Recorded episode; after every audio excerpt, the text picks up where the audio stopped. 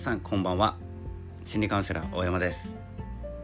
いつも聞いていただきましてありがとうございます、え今日はですね言葉についてですね更新していきたいと思います、え今日のテーマは考えることを考えるというテーマなんですけれどもどうでしょうか？考えることを考える。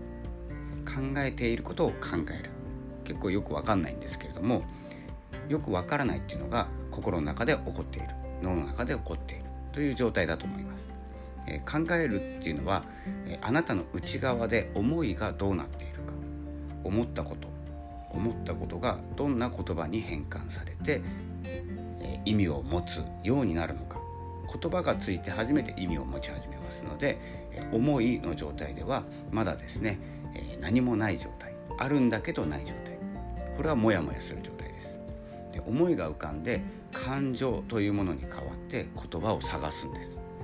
当てはまるものを見つけて言葉にする。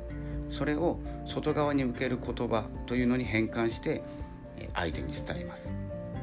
このような流れで言葉を発していますけれどもこの時に外外側の言葉話し方喋り方、えというものだけを鍛えていてもあなたの思いこれがですね伝わりづらい。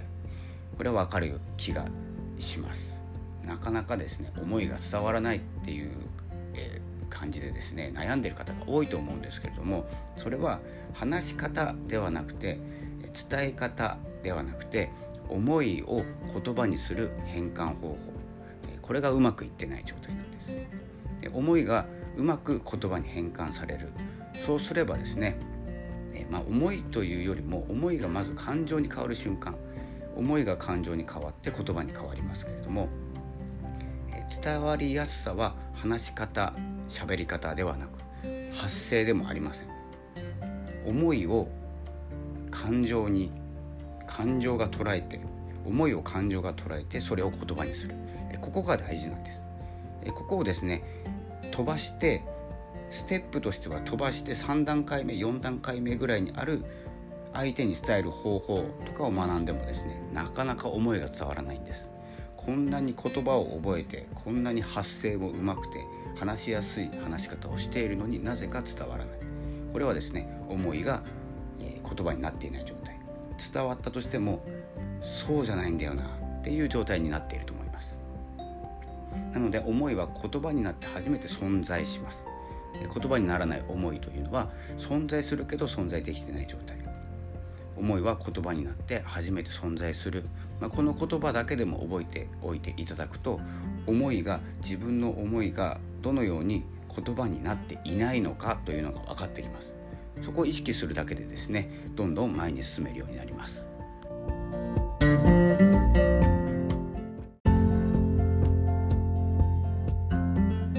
思いと真剣に向き合うことができれば思いがどこに向かっているかが分かるようになります。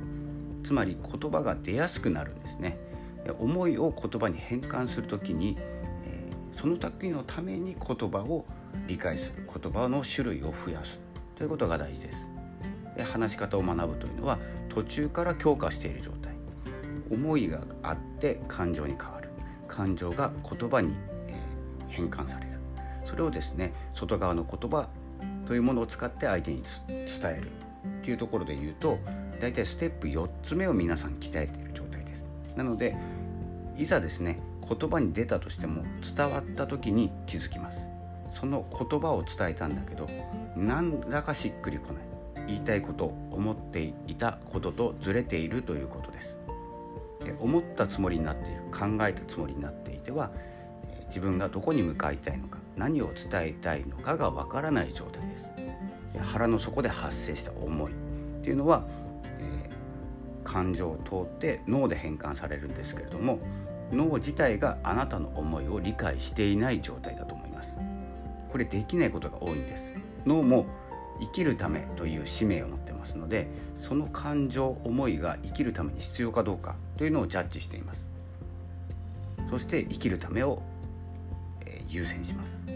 あなたの今の思いを脳に認識させること。これはこの感情思いは生きるために必要なんだよということを理解させることですね。なのでこれがですね話し方を学ぶよりももっと前に必要なことです。ね、伝えたい思いは思い、え、思いをですね言葉に変換することから始める。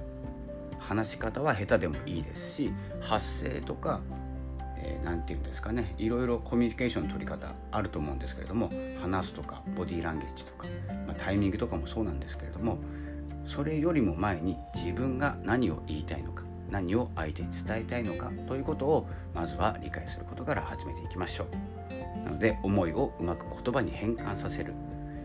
思いというのは言葉が存在言葉に変換して初めて存在するということを理解するとどんどん言葉が言葉に置き換える力がついてきます。ということで考えることをまずは考えてみる考えていることを考えてみるということからですね始めていくと言葉に変わりやすくなっていきます。それではまたお会いしましょう。ありがとうございました。